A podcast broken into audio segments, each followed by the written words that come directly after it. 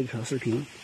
首先来说呢，我们看到了这种玉米，这是我们今年一直强调的与草共舞的玉米，是旋耕除草，干预一下，接着播种玉米，不管不问。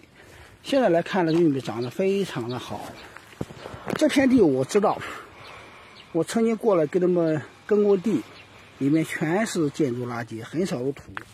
就在这个如此贫瘠的地方上了点土杂肥。采取了这种鱼草共舞的玉米，效果还非常非常的不错。我敢确定的是，这种普通玉米，呃，可以生吃的。这个地方我就是不可耕种的，因为属于那种建筑垃圾特别多，包括这里面，那边就是要退耕还林的，呃，有一些梧桐树也去掉了。这边呢，就是他们开垦出来的，呃，菜地。前面的是就是一种芋头，我们当地人叫毛芋头。啊，至于外边怎么称称呼，我还真不敢肯定。这也是我们愿意看到的。你看，就是这种芋头的叶面，很容易接受阳光，但是叶面的间隙被野草填充。这就是说，我们这块地被被全遮盖，阳光照射不到地面，呃，具有非常强的保湿、降温、抗旱的效果。我相信，我觉得包括你们也会相信，这个地方的产量不会低的。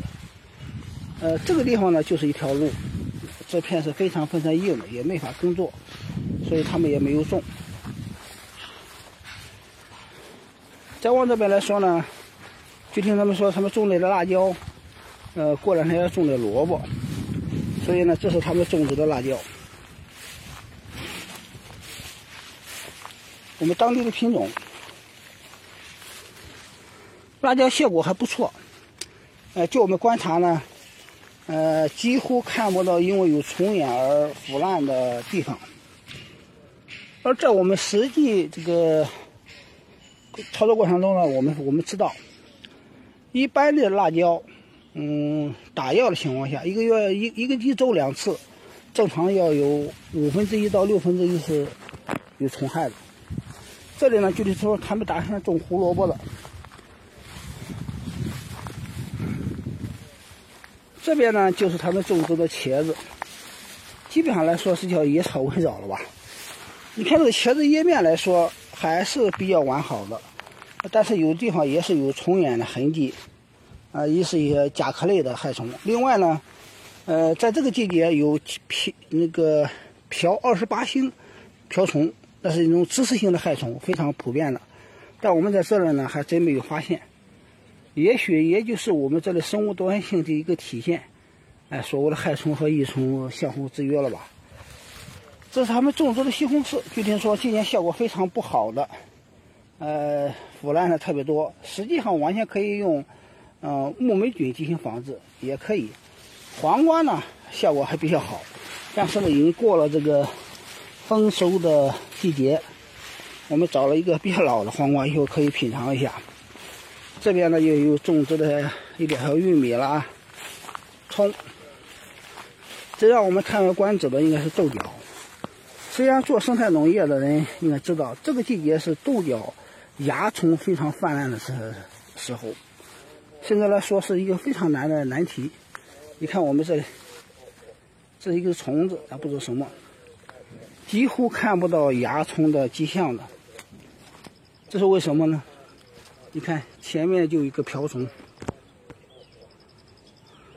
我们这里可以轻易的看到瓢虫。我们这里生态环境。它会有什么现象呢？就是它始终有所谓的天敌昆虫在这里，它把所谓的害虫控制在可控的范围内。不知道是不是能看得到？前面又一只瓢虫。所以说呢，呃，我对过有个瓢虫，可以看得清楚。我们去拍一下。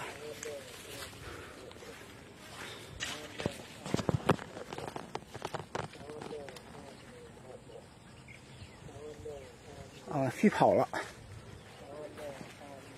就是说，呃，这里还有一只瓢虫，如此众多的瓢虫，那这里还有一只，也恰恰是我们有可能蚜虫爆发的地方有好有就有瓢虫在这地方待着，所以呢，我们利用这个生物多样性达到了一种生态平衡，就可以非常容易的进行生产。由于今年疫情的原因，这里面几乎很少来人了，所以呢，再加上今年的雨水特别多，所以这个草荒了起来。假设我们可以设想一下。你像把把我们这地方草去除，仅仅留路上的野草，包括四周的野草进行环绕的话，我们就可以达到非常简单的一种生态种植。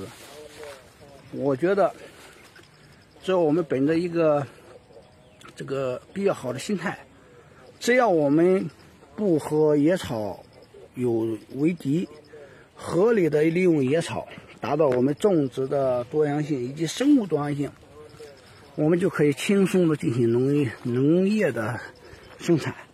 而野草也是我们修复土壤一个非常重要的一个原因和办法。我觉得生态农业是我们农业发展必然的趋势，而且是不可逆的趋势。